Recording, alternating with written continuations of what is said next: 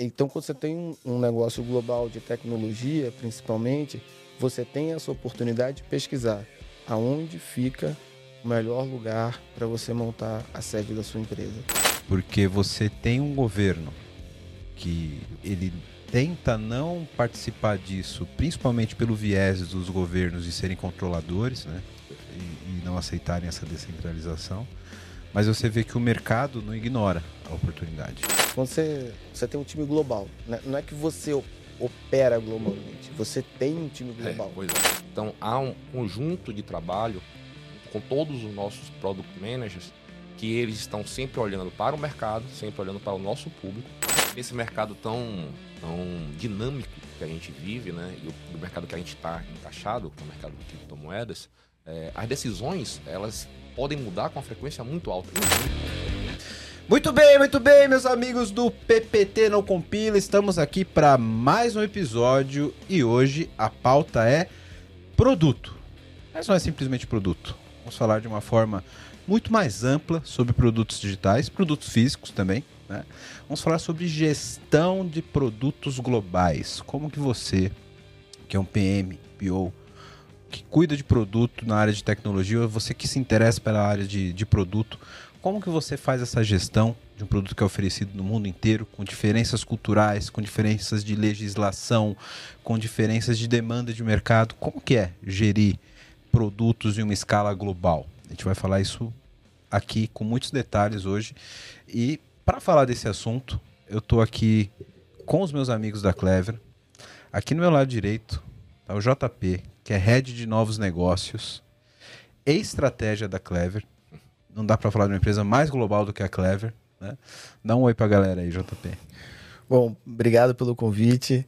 É, boa noite para quem está assistindo a gente. É um prazer estar aqui compartilhar um pouquinho dessa trajetória, as escolhas que a gente teve que fazer, é, os desafios que a gente encontrou, mas acima de tudo o grande aprendizado que vem com tudo isso, né? E acima de tudo sempre gerando valor é, para o nosso usuário. Então, obrigado pelo convite. Show de bola. Eu que agradeço aceitar o convite e vir compartilhar com a gente aqui. E aqui do meu lado esquerdo está o Duca, que é Project Manager de blockchain da Clever. Fala aí, boa noite, meu amigo. É uma satisfação estar aqui com você, com os seus é, seguidores. Vamos falar um pouco né, nosso, do nosso roadmap, como a gente lida com nossos produtos, né, como lidamos com produtos que têm interrelações diretas entre si, ao redor do mundo, dentro das comunidades. Isso vai ser bem bacana hoje. Show de bola. Obrigado por aceitarem o convite compartilhar com a gente aqui. Acompanha com a gente, já se inscreve no canal, já segue a gente no Instagram, no TikTok, dá cinco estrelinhas lá no, no Apple Podcast, compartilha para alguém que você sabe que tem interesse nessa pauta, ajuda a fortalecer a comunidade e vamos lá que tem muita informação boa. Bora!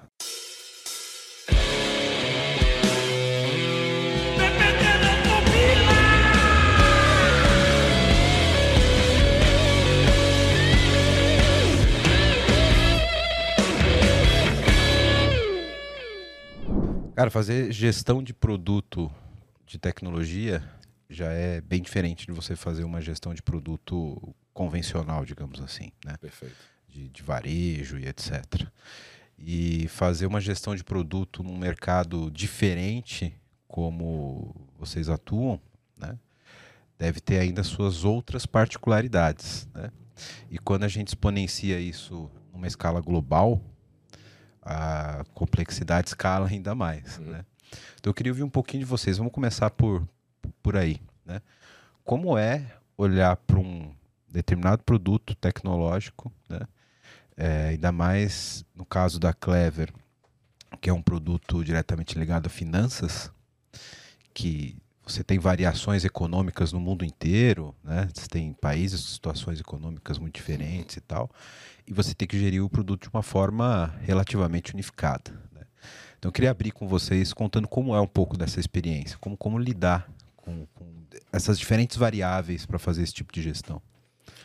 É, a nossa, a nossa experiência ela é muito interessante porque, além disso tudo, você não tinha um track record, né? Você não tinha o, o, o manual para seguir, né? Então a gente foi conhecendo o mercado, se arriscando E, e no final tá dando tudo certo, né? Mas é, levando para o lado prático, quando a gente começou com a Wallet, a gente abriu a empresa no Brasil, mas aí começou a ver, pô, Brasil, cara, não tem regulamentação, aqui é, você vê né, banco fechando conta de corretora, bloqueando é, os ativos, putz, não dá para viver num, é, num mundo assim, né? Então, poxa, vamos olhar para o mundo e ver qual é o país que está mais aberto para essa economia digital, né? que está mais aberto para essa economia do blockchain, de ativos digitais, cripto, etc. E aí a gente chegou num estudo preliminar que foi Estônia, Lituânia, e a gente começou a entender que eles estão muito abertos. Aí eu consegui um contato de um, de um advogado é, que a gente começou o processo na Estônia. E aí isso foi no meio, isso foi no meio da pandemia, né? Porque a gente começou a Clever em janeiro de 2020, logo depois teve a pandemia. A gente começou a olhar tudo, tudo isso, ficou muito mais difícil porque você não conseguia ir na Estônia, você não conseguia visitar os lugares. Verdade. E a gente fez tudo de forma digital. E aí a gente dava um passo para frente, três para trás. Aí dava três passos para frente, dois para trás. Aí começou o negócio a acelerar. No final, quando a gente montou, a gente tirou o e-residence né, na Estônia para você poder fazer todo o processo no Brasil, sendo que quando a gente começou o processo, você não conseguia nem fazer o e-residence do Brasil. Você teria que visitar, você teria que ir para Portugal, por exemplo, ou Estados Unidos, para poder tirar o e-residence, pegar o kit que você recebe. no final foi bom que demorou tanto que abriu um escritório em São Paulo. E aí a gente fez todo o processo aqui. Aí a gente abriu a empresa na, na, na Estônia. E aí a gente falou, putz, mas é importante a gente ter sede em outros países. Isso é comum quando você pega uma empresa de cripto, ela tem sede em vários países. Por quê? Como não tem uma regulamentação ainda que suporte o teu, o teu negócio, você tem que se proteger. Então, tem, acontece alguma coisa num país, você muda a tua operação para outro país, para outra sede. E aí a gente foi entender como é que funcionava Portugal. Tem um amigo que tem um escritório de advocacia em, Portugal, comecei a conversar com ele e Portugal está muito aberto a negócios digitais, né? E a gente viu que a wallet em Portugal ela tem uma complexidade infinitamente menor do que no Brasil. Aí a gente tem a Clever Portugal. Qual é o lugar onde a, onde a regulamentação está mais evoluída para você ter uma holding, onde vai, vai centralizar é, todas as suas empresas? Malta puta, vamos abrir a empresa em Malta. Né? Então a gente conseguiu abrir a Clever Holding, ela fica em Malta. A Europa começou a dificultar a regulamentação, começou a, a, a apertar o, o, nível de documentação sem clareza, é, ainda com mais receio do que certezas. Então, a Europa, a Europa, como bloco, ainda não tem uma regulamentação única para blockchain mas os países estão começando a se movimentar. Quem saltou na frente? Dubai, os Emirados Árabes, né? E aí é também através de uma conexão, a gente foi para Dubai, conversou, e aí é um ambiente muito aberto para inovação, porque eles precisam disso, né? É, o dinheiro do petróleo eles investem para atrair empresas para o próximo ciclo de crescimento deles. E em Dubai a gente conseguiu abrir algumas empresas que formam o nosso, vamos dizer assim, o nosso time de empresas, né? E aí, no, em 2021, é, a gente teve ideia de montar um game studio no Canadá para o desenvolvimento do DevKings. E aí falou, putz, Canadá é o melhor lugar? É. Então lá a gente tem o time e a empresa. E aí, para a gente exemplificar é, por que é tão importante você escolher o lugar certo para o tipo de negócio que você está montando, quando você vai ter um negócio global. O Canadá é muito forte na indústria de games. E lá você tem uma, um, um, um imposto que você paga em cima dos salários dos funcionários canadenses. Mas se você consegue comprovar que o que você está desenvolvendo traz inovação para o país, você tem é, o reembolso desse imposto que você pagou. Então, no final do ano, do primeiro ano de operação, a gente tinha que pagar 70 mil dólares é, canadenses de imposto. E a gente recebeu 110 mil de incentivo do governo. Então, você fala, cara, Fantástico. Né? É, outro, é outro planeta, É né, isso, literalmente. Né? Então, então, assim, quando você tem um, um ecossistema que, que ele está pujante, quando você tem um governo que você entende que trazer empresas de inovação é, é o futuro para esse país, para a mão de obra, para a geração de emprego, para a geração de renda, e ele abraça essas tecnologias que estão surgindo, você tem que falar, você tem que olhar para esses países assim, ele, ele quer o meu negócio. Né? Lá eu vou funcionar de uma forma sem surpresa, onde eu posso focar apenas no negócio e não na burocracia, Sim. se vai ter um fiscal, se vão mudar a lei, se a minha conta bancária vai ser bloqueada por algum motivo, se eu vou ter que ficar perdendo tempo enviando documentação para liberar um o meu dinheiro, né? Às vezes é o dinheiro do meu cliente, então que a gente também sofre com isso. É... Então, quando você tem um, um, um negócio global de tecnologia, principalmente, você tem essa oportunidade de pesquisar aonde fica o melhor lugar para você montar a sede da sua empresa. E a partir daí, você consegue ter um, um arcabouço que te traz segurança e credibilidade. Porque você vai para esse, esses lugares, não é porque você quer ter um tipo de facilidade, não, não é isso. Você quer ter segurança para poder focar apenas no desenvolvimento do seu produto. Então, essa jornada da Clever ela é incrível, porque a gente não pensou, ah, vamos fazer isso nesse lugar. Não, não. A gente foi descobrindo, né? E sempre com esse viés, onde é o lugar mais seguro para a empresa estar para desenvolver o seu produto, desenvolver o seu negócio. E aí foram surgindo essas possibilidades. E além da, de você ter essa questão mais burocrática pulverizada em alguns países, você deve ter essa operação também pulverizada. Não é simplesmente uma questão de registro de, da empresa, né? Então, você tem a operação funcionando em lugares diferentes Exato. e tem a possibilidade de mover uma operação que eventualmente seja prejudicada de um país, como você disse, para um, um, outro país e continuar operando normalmente, né? Exato, exato. Então, quando é, cada país que a gente vai, a gente tem uma estrutura é, mínima de funcionamento, né? Não necessariamente os países eles exigem que você tenha funcionário lá, né? mas exige que a, a empresa, né, é, esteja lá, obviamente e que o tratamento muitas vezes pro pro usuário, né, pro cliente daquele país, ele seja tem um tratamento de, diferente, né, seja é, da parte tributária, seja da parte com, compliance. Então você se adequa a toda toda todo esse regime para poder atender o usuário com um, a, a gente teve nos Estados Unidos é, no ano passado para uma, uma feira que acontece no Texas. E lá a gente teve a oportunidade de, de, participar de uma reunião com uma senadora americana chamada Cynthia Loomis, que é do Wyoming. E ela é uma das senadoras que apoia o Bitcoin. E ela apoia o, o Bitcoin também como base da, da Web3, porque da, ela, ela enxerga de uma forma muito inteligente. A Web3 está gerando empregos, milhares de empregos. Todos os dias tem um novo projeto de Web3 esse emprego está em algum país. Esse emprego está gerando renda em algum país. E ela fala: se os Estados Unidos ficar fora dessa, é, desse mercado, você está perdendo milhares de empregos. E que é muito louco, né? Porque Estados Unidos sempre foi vanguarda de tecnologia é. e software. As grandes big techs são americanas, né? E, e, justo essa revolução aí que a gente chama de uma nova revolução industrial da, da Web3 e de, de finanças não faria o menor sentido os Estados Unidos não ficar tá, fora. Ficar, ficar fora, né? É. é, isso tudo passa pelo entendimento da descentralização.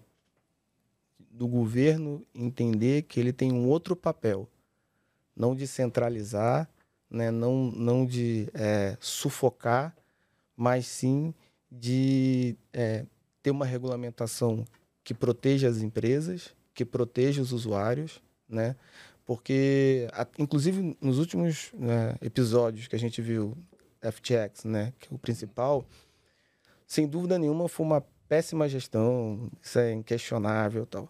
Mas quando você olha a FTX é, como empresa, ela recebeu o investimento dos maiores fundos de hedge fund do mundo. Fundos tradicionalíssimos, uhum. né? E cadê o compliance dessas empresas? Como é que essas empresas fazem investimentos bilionários numa, numa, numa outra empresa de tecnologia e não viu nada disso, não, não, olhou nenhum tipo de documentação, de balanço, de controle. Né? Ah, cara, não precisa, não precisa nem ir para esse mercado. A gente está vivendo o caso da Americanas agora. Agora, né? Aqui no, no Brasil mercado, mesmo. No mercado convencional no Brasil. Pois é. Né? Aquele, o mercado aquela... já consolidado. Exato. Aquela contabilidade criativa, né? o pessoal é bem criativo na, na, na contabilidade. Exato. É, prova que, cara, essas consultorias e esses compliances é meio que para inglês ver. Pois é. É. É, isso, isso é complicado, né? É, mas, mas, cara, esse ponto que você colocou sobre a participação da, do, dos mercados e do, do, dos governos, acho que esse caso ele ilustra bem, né? Porque você tem um governo que, não, né? Vários governos no, no mundo que ele, ele tenta não participar disso, principalmente pelo viés dos governos de serem controladores, né? E, e, não aceitarem essa descentralização. Mas você vê que o mercado não ignora a oportunidade, né? Por isso que esses fundos, mesmo é, numa zona cinzenta, não não convencional e, e, e, talvez vista por eles como arriscada, os caras não deixam a oportunidade passar, né? Então tem claramente uma diferença entre a demanda de mercado e a visão governamental da, da parada. Né? É. E, e, tem outra característica interessante do, de duas crises tão, tão próximas, como para a gente a da Americanas, quando você comparar com o FTX. É, FTX foi um, né, teve uma crise, teve um, um dump no mercado, o mercado inteiro é, sofreu, só que o mercado se recuperou pelo próprio mercado.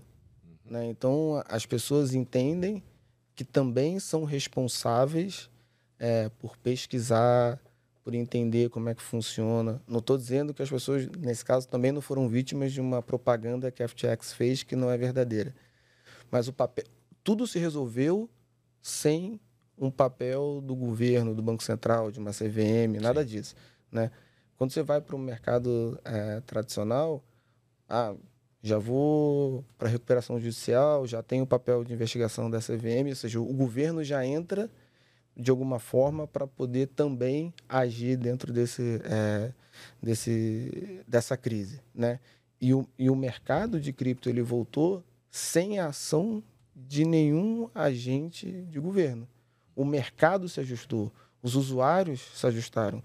Teve uma fuga de capital de exchange para wallet, né? Porque todo mundo é mais seguro guardar o, o, dinheiro na wallet do que deixar no exchange. Tava falando disso offline. Eu Opa, o que aconteceu com a FTX come... aqui? Cadê aí... a minha wallet? E aí começa a gestão de um produto global passa por isso, né? A crise de um gera oportunidade do outro.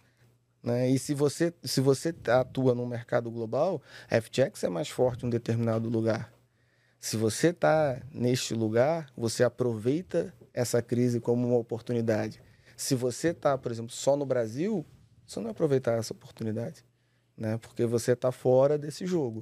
Né? E quando você consegue ser global, o que e você global com a receita não só está disponível em todos os países, mas onde você, onde você consegue é, fazer o split dessa, dessa receita em vários países, na, no final você está fazendo uma gestão de risco.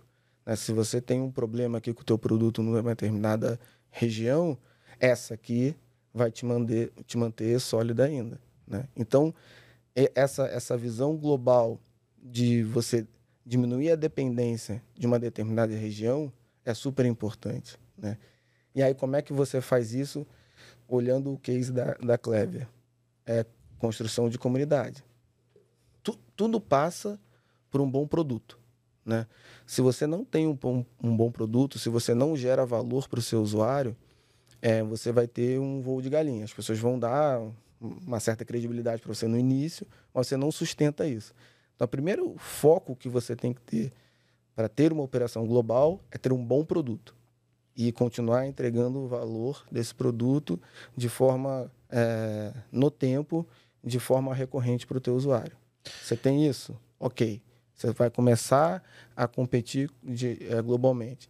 Depois, formação de comunidades. Né? Entender que você tem que estar com presença na América Latina, na África, na Ásia, na Europa e na América do Norte. Reforçar essa comunidade, reforçar essa interação, ter o foco no, no cliente, escutar teu cliente.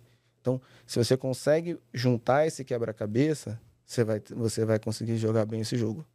Como é que funciona no dia a dia de vocês isso? Porque quero pegar o exemplo que você deu, JP. É, a gente teve uma mudança de mercado recente, né, com a crise da FTX, gente saindo, fugindo das exchanges, indo para wallet. Dentro do guarda-chuva dos produtos Clever, vocês têm os dois produtos, né? tanto a wallet quanto a exchange. Né? E vocês são heads de produtos diferentes. Né? E aí, quando acontece esse fenômeno, como que vocês interagem? Como que é isso na prática? Tipo, você sabe que o mercado está demandando mais um determinado produto e que você vai ter consequência, talvez, no seu próprio outro produto, né? Como que isso é no dia a dia? Como vocês trabalham isso? Bem, na verdade, é, o, esse acontecimento, e assim como os outros, ele fortalece mais um produto e não enfraquece o outro. A gente não tem um fortalecimento de um, um enfraquecimento do outro. Né? Você pode tirar isso, e como a nós também, na nossa exchange também, é como uma oportunidade. Né? Então a gente fortalece a nossa wallet com a nossa imagem, dizendo, cara, você tem que trazer também os seus ativos para a nossa wallet, é muito mais seguro que ele esteja aqui e você trada na, na exchange. Né? A exchange é segura, a exchange também, tá? Então, se você muda o comportamento, você também ajuda o usuário, ajuda a comunidade a ela ter um comportamento mais seguro e com isso a gente tem os nossos produtos cada vez melhores, nossas entregas cada vez mais consistentes. Né? Sim. Acho que passa bem por aí. Sim. E aí, no, no dia a dia, vocês trocam essas figurinhas aí. Perfeito, tipo, perfeito. Né? Pô, cara, aconteceu aqui, provavelmente vai ter um movimento aqui e isso vai guiar marketing, ações de conscientização, etc. Né? Então, por exemplo, a gente tem um alinhamento dos produtos com a área de marketing semanalmente. Né? Aí vem outra complexidade. Quando você, você tem um time global, né? não é que você opera globalmente, você tem um time global. É, pois é. Então, por exemplo, o time de marketing, você tem gente na Ucrânia, o nosso principal designer hoje mora na Ucrânia, em Kiev. Cara, que... Ele tá no meio é. da guerra. Caraca. É, o Dima. É, é incrível a história dele, né? E ele continua trabalhando. Ele vai, quando ele tá sem energia, ele vai para um bunker, aí lá tem energia, ele recarrega o computador, trabalha, aí volta para casa. Sim, é. Cara, é, e você, é incrível. E ele entra na, na call, a gente fala, cara, tipo, Dima, você é nosso herói, cara, estamos do teu lado e tal. A família dele deixou a Ucrânia, mas ele, como tem é, idade para servir, se necessário, ele não pode sair. Ele não pode não sair, pode sair né? E aí a gente. E o cara tá produzindo. Cara. Se o cara tá produzindo lá, como é que eu não vou produzir aqui? Pois é. Começa daí. É.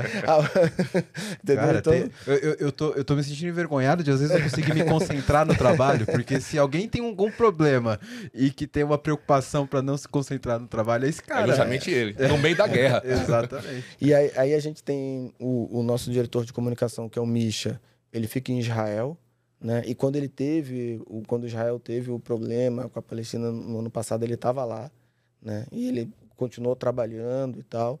Né? A gente tem gente na África do Sul, na Europa. Então, o, o planejamento é, que você faz, é, ele, é um, ele é um pouco mais longo, né? um pouco mais estruturado, mas você sempre deixa espaço para aproveitar breaking news, né? Uhum. para você ter agilidade, que você tem também um time aqui no Brasil. Mas você começa com esse alinhamento global, com essa, com essa visão é, multicultural, né?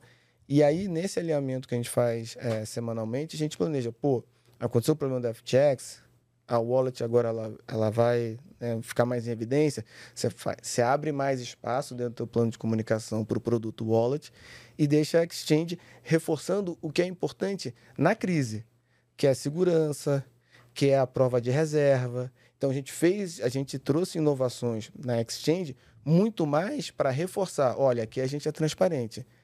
Nós ainda somos uma exchange pequena, mas nós estamos começando no caminho certo. Então, se você vai olhar o, o audit na, na, na exchange, está lá. Todos os address, quanto é que tem de balance, o que, que é balance da Clever, o que, que é balance do usuário. Está separado, claro, para todo mundo. Mas na comunicação você reforça a wallet. E nesse meio tempo, a gente aproveitou para lançar a hardware wallet. Perfeito. Né? Então, putz, a gente correu um pouco para aproveitar essa, essa, essa hype e tal, não sei o quê. Foi o lançamento exatamente como a gente queria? Não. Mas o que, que era mais importante? Fazer o lançamento 100% perfeito ou fazer 90% aproveitando uma hype? Né? Então, a Sim. gente... Você também faz essas escolhas no dia a dia. E aí, é um produto global. Então, você tá, ela é produzida no Brasil, né? ela sai do Ceará, mas ela vai para África do Sul, ela vai para a Europa, ela vai para os Estados Unidos. E aí você estrutura uma operação global de logística. E aí você fala com a DHL, você fala com a FedEx, né? Aí você faz uma operação global de pagamento. Aí você fala com a PayPal, e aí você começa com o que é mais fácil de integrar, e aí você depois traz um que é mais completo, mais demora, uma integração mais, é, mais demorada. Então você vai ajustando é, não só o produto em si, mas toda a cadeia do produto, porque você deixa de ter um produto que é um, um app e passa a ter um produto físico com toda essa complexidade. Cara, mas sim, eu acho incrível. Porque o que você aprende é, é, é enorme, entendeu? Então é maravilhoso. e a inter-relação entre esses produtos, né? Também, é. Como você mesmo colocou, né? Então, você gera oportunidade dentro dos próprios produtos, né? Um produto gera oportunidade para outros. Por exemplo, o JP acabou de falar aí da, da Clever Safe, né? Que é a nossa é, hardware wallet. Ela acabou de chegar nos nossos primeiros consumidores. Poxa, aí a, a repercussão tá maravilhosa.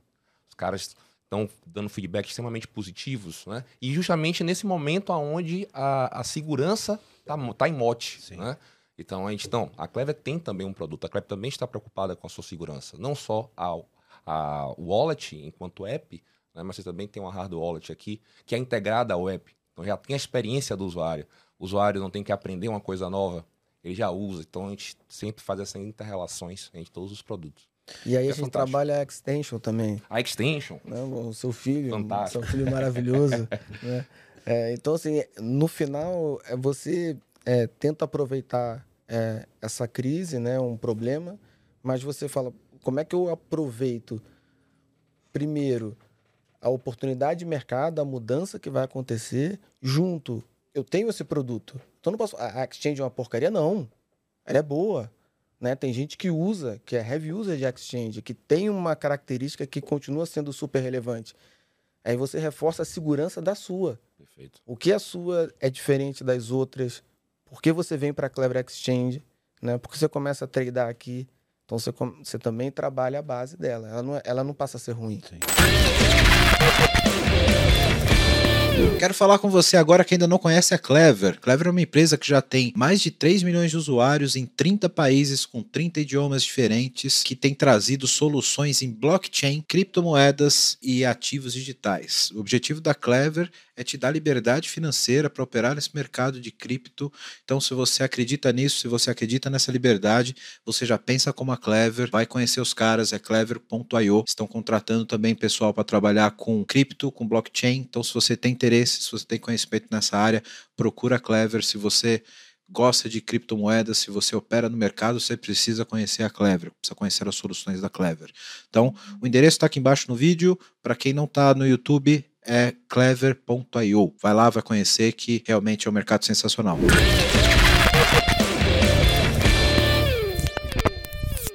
Conta um pouquinho mais pra gente. Eu fiquei curioso agora e eu acho que pode até servir de de, de lições aprendidas aqui para o pessoal de produto que está ouvindo a gente.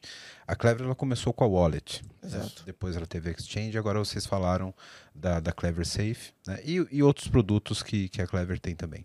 Mas especificamente da Wallet e a Clever Safe, que é essa wallet hardware, vocês vão começar a desenvolver uma wallet hardware recentemente. Esse desenvolvimento Não. já vem de um tempo atrás. Muito antes dos problemas que começaram a acontecer com o FTX, etc. E como foi essa jornada de, de, desenvolvimento de produto? Como que você tem ali uma wallet no app e como vocês identificaram essa oportunidade? Cara, acho que tem um, tem um nicho aqui, tem um mercado aqui para a galera que quer ter a carteira física e tal. Como que é essa, é, é, esse research de, de entender necessidade e tal, ainda mais olhando para um, um produto global? Vocês conseguem, resumidamente, claro, contar mais ou menos como foi essa jornada? É... tão resumidamente, não, sabe quando o filho é seu, você começa a falar muito, muito bem dele. Mas assim, é, orgulhoso. É, é, orgulhoso. Essa jornada, ela começou quando a gente mudou da Tron Wallet para Clever. Porque a gente falou assim, a gente não tem que ser uma, um, um produto para uma blockchain só. A gente tem que ser multi-chain, né? E aí entra um pouco da característica do nosso time, né? É, o nosso core team, ele é basicamente desenvolvedores e pessoas que têm profundo conhecimento de tecnologia, né? É, então essa inovação tecnológica é inerente do core do nosso time. E aí você começa a mapear todo o ecossistema de blockchain. O que, que você tem? Né? Você tem wallet, você tem exchange, você tem hardware wallet, você tem blockchain, você tem plataforma de NFT, né? Você tem extension, você tem produtos sendo criados a todo momento e você está monitorando isso. Você está monitorando as boas ideias, né? Dentro da nossa área ali de research, que, que não, não é uma área específica é, dentro da empresa, mas ela está ela tá espalhada dentro de todos os produtos. Então, tudo, tudo. A wallet está sempre de olho no que está acontecendo no mercado, a exchange, né, o blockchain. Então, você começa a mapear. Você fala, cara, esse mercado é bom esse, esse mercado, às vezes, não é um mercado tão grande como o próprio mercado da hardware wallet, da Clever Safe, mas ele é um mercado que te dá muita credibilidade, porque você desenvolver um hardware, não é, não é trivial. E aí, no, no período de desenvolvimento do, do hardware, estava na pandemia, teve a crise dos chips. Perfeito. Verdade, verdade. Entendeu? Então, assim, a gente já nas... a gente conseguiu nascer no meio da na maior crise global dos últimos 100 anos, né? Então, é isso é, a gente vai lidando com as, com as dificuldades e achando alternativas, mas parte desse mapeamento do, é, do mercado. E é, e é importante é, ressaltar isso. A trajetória ela não vai ser linear. Ela vai ser uma montanha russa, cheia de altos e baixos. Puta, não vai dar, não vai dar, dá. E aí você vai, você vai achando, você vai se desafiando a entender mais, ser mais criativo, fazer mais com é, menos recurso, né?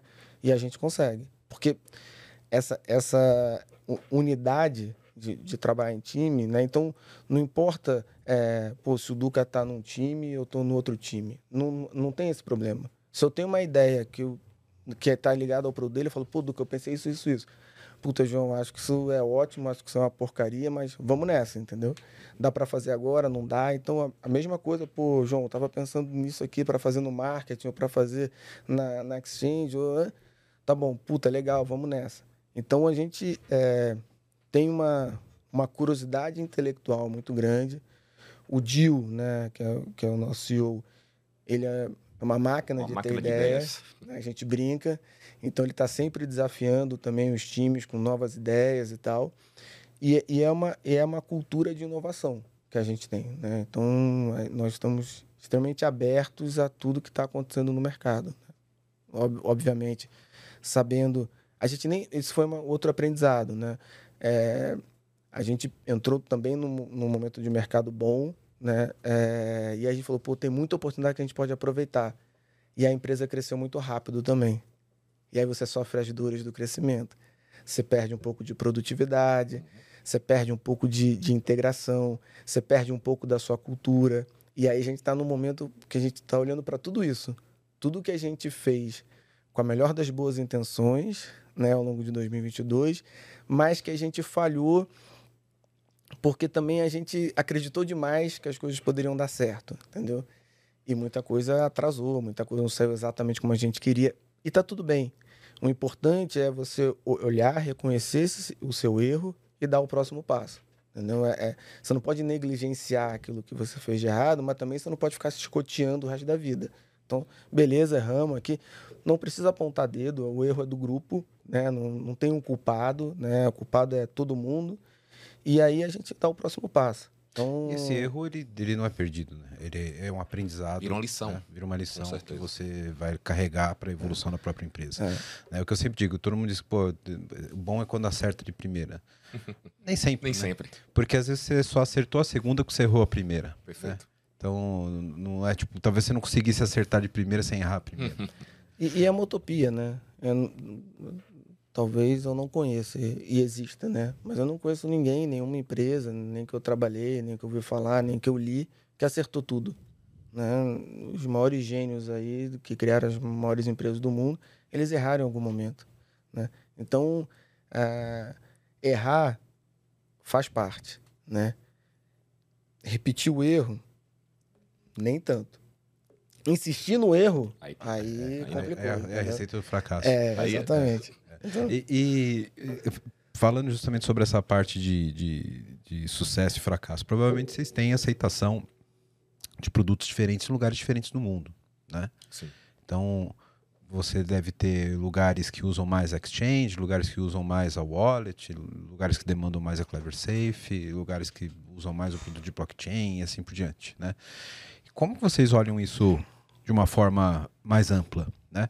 Porque eu imagino que isso deve ser diferente numa empresa global, porque talvez num, naquele, se você atuar só naquele país onde aquele produto não tem uma aceitação muito boa, ele, aquele produto provavelmente seria um fracasso na empresa porque ele está limitado a uma região somente, né? Uhum. Mas como você tem todo o globo para trabalhar seus produtos, esse produto pode ser um sucesso num outro lugar, uhum. né? E como vocês trabalham isso de uma forma mais, mais porque tipo não, não quer dizer que porque ele não é bem aceito aqui que ele não possa ser, né? Então você talvez pode insistir mais ali, aí você leva mercado, questão cultural em conta. Como vocês trabalham isso olhando para produtos distintos e aceitações diferentes e, e diferentes é, resultados em lugares diferentes do mundo. Tá. É... Quando, quando a gente fala da Exchange e da Wallet, é, ela tem um comportamento similar, tá? Sendo que o nosso produto, o Wallet, ele é muito mais competitivo quando você compara com os outros concorrentes do que a Exchange. A Exchange é um produto muito mais complexo uhum. do que uma, uma wallet, né? É, pela própria operação da exchange. Então, o amadurecimento da exchange ela demora mais tempo, né? É, mas ela segue muito o, o, o, a geografia da, da, da wallet. wallet, né? A Clever Safe ela tem uma, algumas particularidades por ser um produto de mercado físico. Então você consegue, por exemplo, ter uma operação nos Estados Unidos. Você pode fazer uma, uma parceria com a Amazon e a Amazon vai ser sua distribuidora nos Estados Unidos. E aí você começa a atender aquele maior, maior mercado do mundo de uma forma local de distribuição e aí você tem uma penetração muito mais rápida. Então você consegue, por exemplo, rapidamente dominar a Europa e Estados Unidos, fazendo parceria, por exemplo, com a Amazon. E aí ela vai fazer a logística para você. Né? E, e, e, isso você consegue fazer promoções locais, né? Você aproveita as datas comemorativas, é, e, e, aí você vai, você vai crescendo. Mas a parte do crescimento do, do produto físico passa por essa questão logística, que é, comple é, muito, é muito complexa. Né? Mas se você, você ajusta isso, você tem um crescimento é, acelerado. O crescimento dos produtos que são né, virtuais, né, eles são é, eles seguem o comportamento do mercado de cripto. Então, por exemplo, quando você fala assim da, da wallet, né, você tem iOS e Android. Android você tem mais usuário, mas a maior receita vem do pessoal do iOS. Onde é que tem o maior usuário de iOS? Estados Unidos e Europa. Então, esses mercados são super relevantes. Na né? América do Norte e Europa. Uhum. Né? Então, esses mercados são muito interessantes quando você fala de receita. Né? Quando você fala de pulverizar os usuários, a plataforma Android ela, ela é mais difundida. Né? E aí, quando você fala, ah, eu, vou, eu vou me aproximar do Sudeste Asiático, aí você tem outros, você tem a Samsung, a Xiaomi, onde tem lojas de aplicativos é, locais, né, próprios, e aí você começa a trabalhar esse tipo de, de marketing. Né? Você vai a eventos né? Você participa de eventos locais, você patrocina eventos locais, você começa a falar com a comunidade, você investe para aquela comunidade ser uma multiplicadora é, do seu produto. E aí vai. E você vai adicionando valor. Lembra que a, você não pode parar de gerar valor para o seu usuário. Você não pode. A minha, a minha é, wallet é boa o suficiente. Não. Ela está sempre em construção. Tem sempre uma nova feature, tem sempre um novo token, tem sempre uma nova rede, tem sempre um novo parceiro, tem sempre o que você melhorar. É a gente, você ter essa humildade, por melhor que você seja, você ainda está sempre num processo eterno de desenvolvimento, é super importante. Porque a, a sua comunidade, ela entende que você está trabalhando todos os dias para agregar valor. Bom, você que está vendo esse podcast da hora, tá vendo um monte de problema aqui que a gente está colocando, né? E quer uma ajuda aí na sua empresa, faz o seguinte: entra no site aqui da VMBears que a gente pode te ajudar. vmbears.io.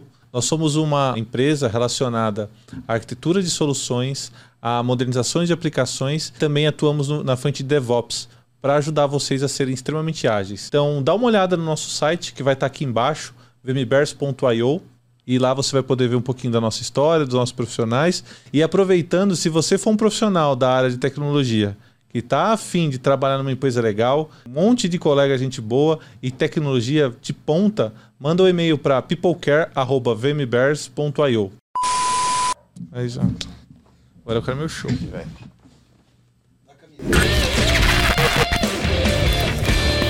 Mas trazendo um pouco mais para tecnologia agora. É, como vocês trabalham roadmap de produto? Né? Você falou, cara, você vai ter sempre feature sendo desenvolvida, etc. Você deve ter demandas diferentes é, por particularidades do mundo todo, etc. Como que vocês trabalham isso? Qual, como é esse roadmap? Como é essa priorização? Como é o relacionamento ali com o time de desenvolvimento? E para complementar ainda uma terceira pergunta, vocês têm produtos que têm características e features diferentes em lugares do mundo? Ou eles são sempre os mesmos? Detalhe um pouquinho pra gente isso aí, pra...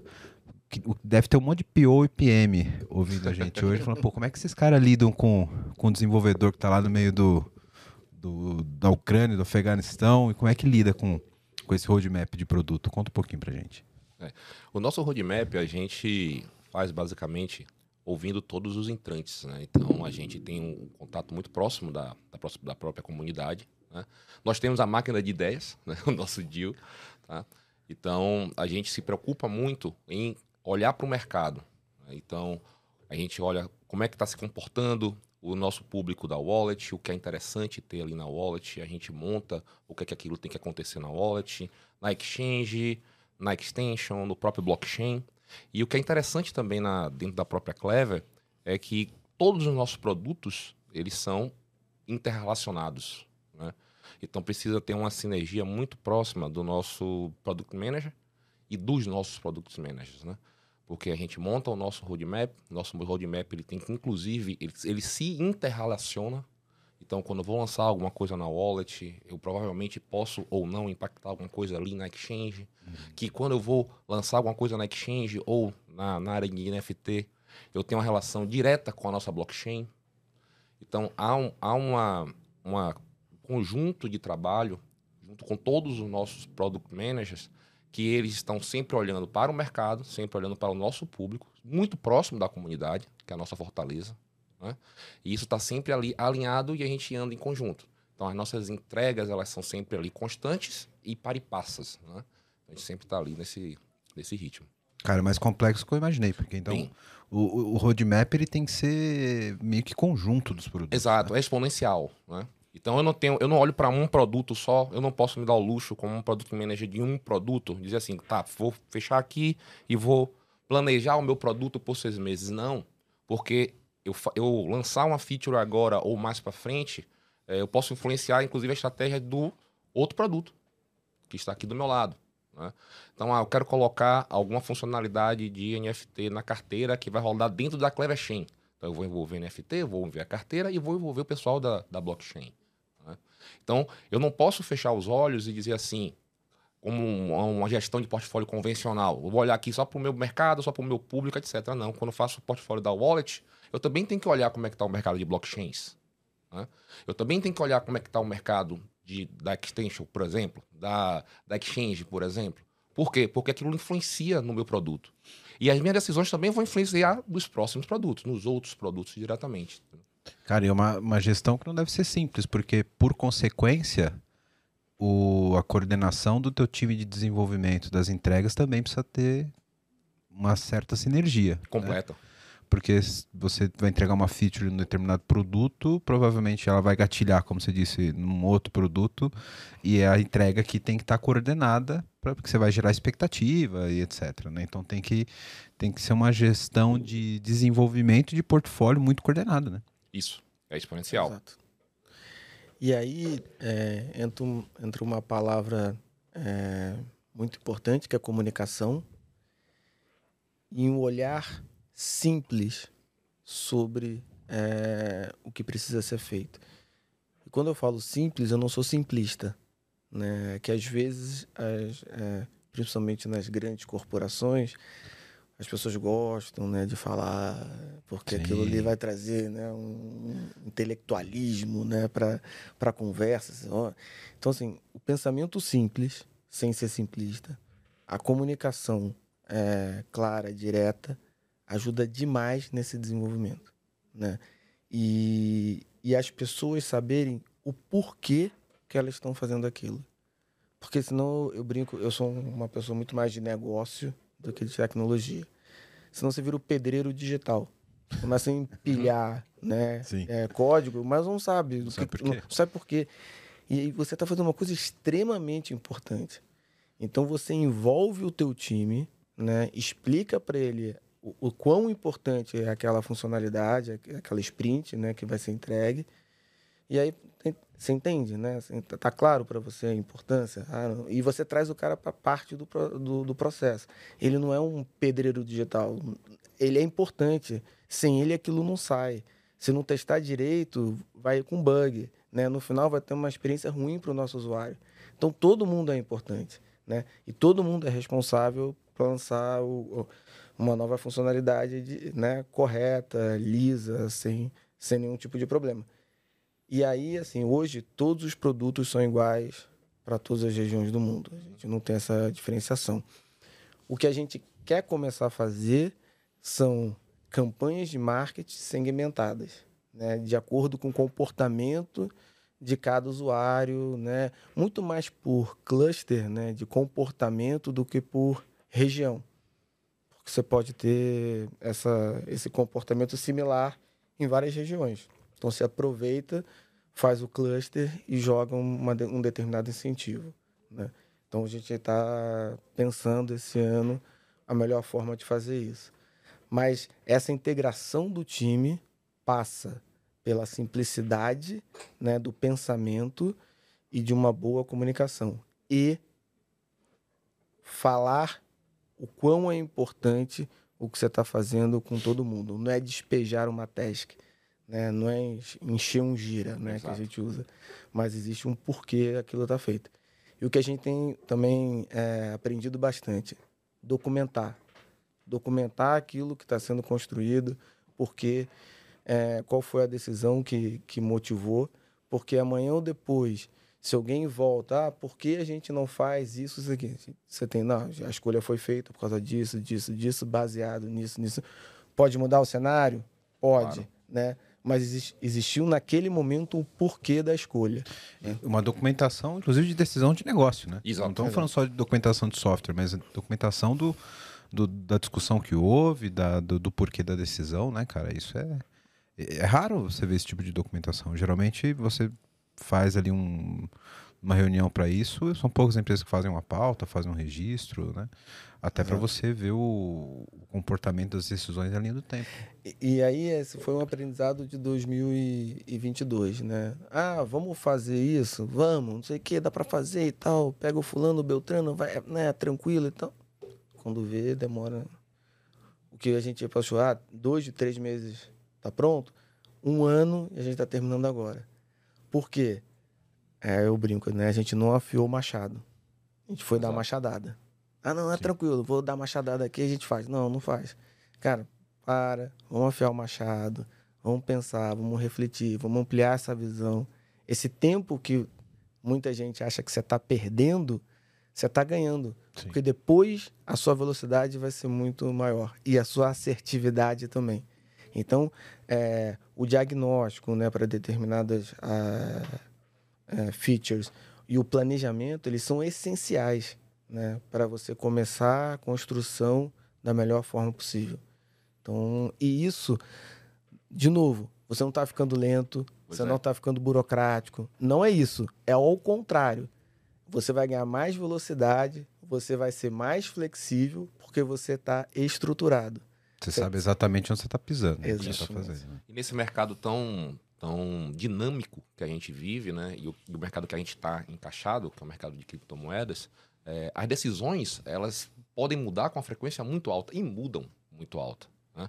Então, esse momento que a gente tem, justamente de ter aquilo documentado, de saber o porquê que eu tomei aquela decisão lá atrás, é importantíssimo. Né? Porque é baseado nisso que a gente vai olhar essa nova decisão para frente. Essa nova decisão faz sentido? Cara, não. Não faz sentido, porque, olha só, lá atrás a gente fez isso por aquilo outro. Então quer dizer que eu tenho que continuar aqui assim. Eu ainda tenho que continuar.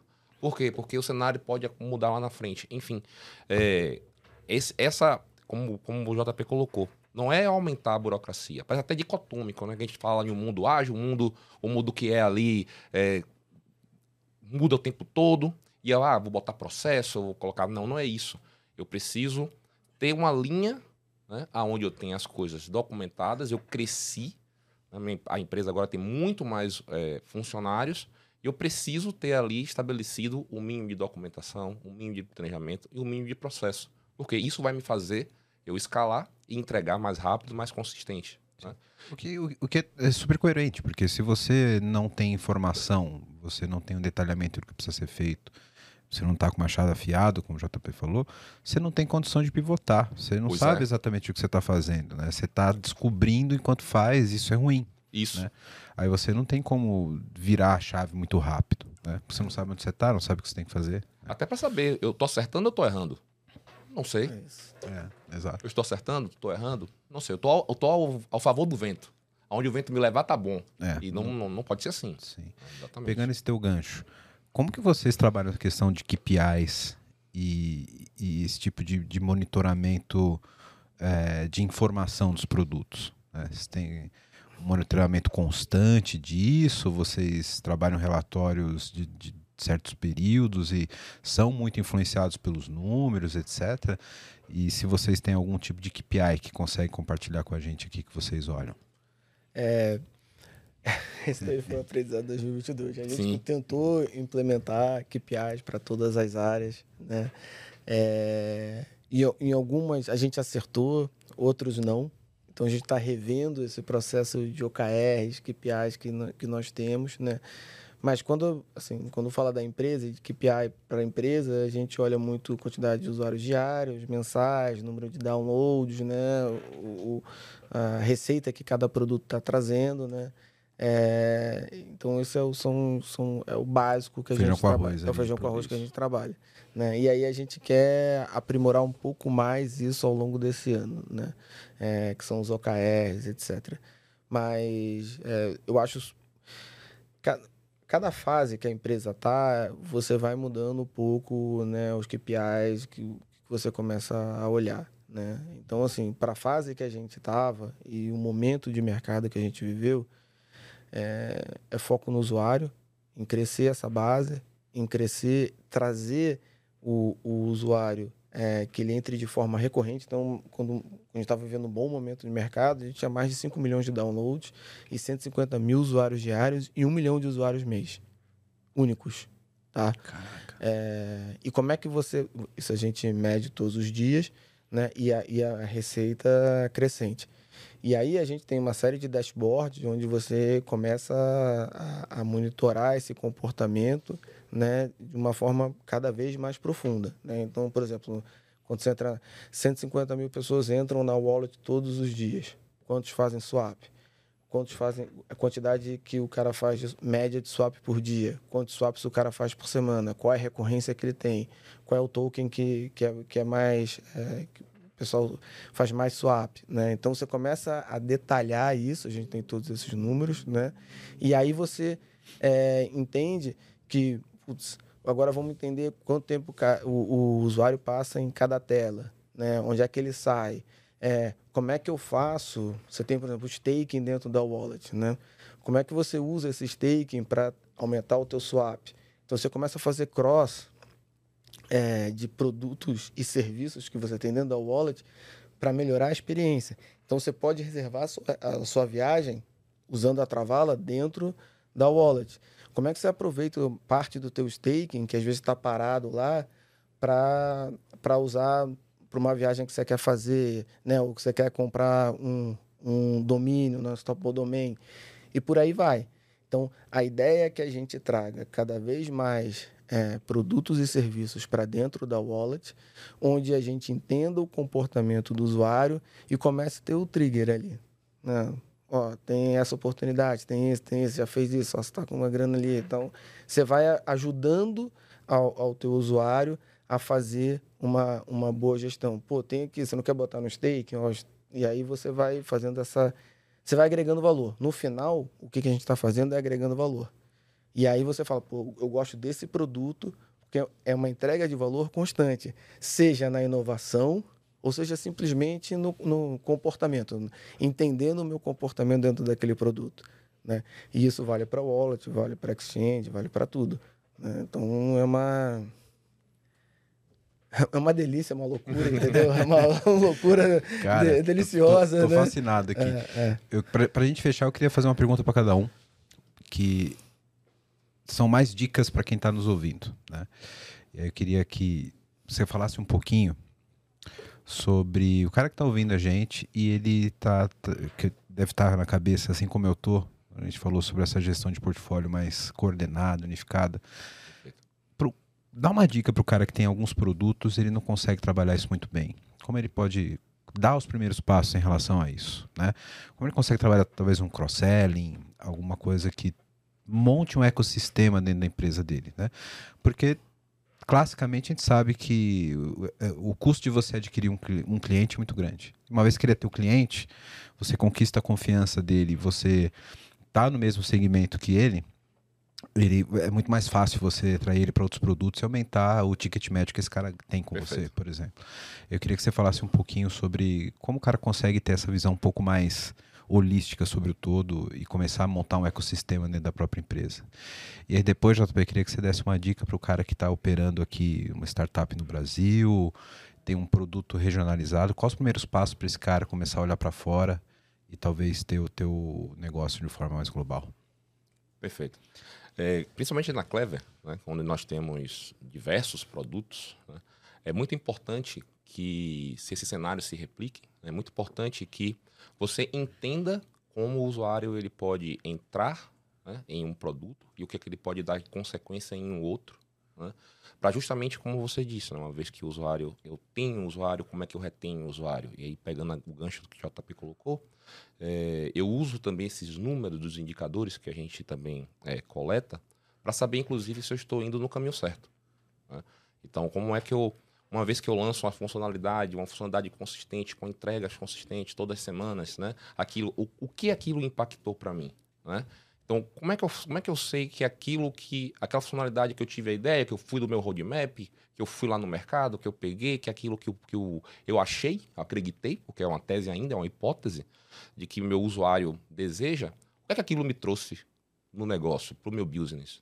O que é que aquilo me atraiu mais usuário, aquilo ali não? Ou então eu fiz um movimento onde aquela funcionalidade não está sendo utilizada e terminou tirando o meu usuário de uma outra situação. Né?